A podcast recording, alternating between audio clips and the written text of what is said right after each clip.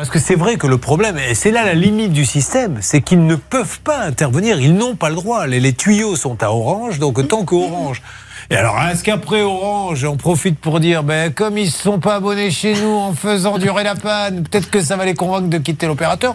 Ça, c'est un mauvais esprit qui dirait ça. Ce n'est pas moi, bien évidemment. Je ne crois pas, Julien, parce que on connaît l'article D98 du, du Code des postes et télécommunications qui précise que l'opérateur doit réparer dans les brefs délais. Donc là, on est à deux mois. Donc euh, largement, Christelle a le droit à des indemnités. Il y a des décisions qui ont été rendues. Et dans ces cas-là, Orange est mis en cause. Donc je ne pense pas que ce soit leur jeu, Julien.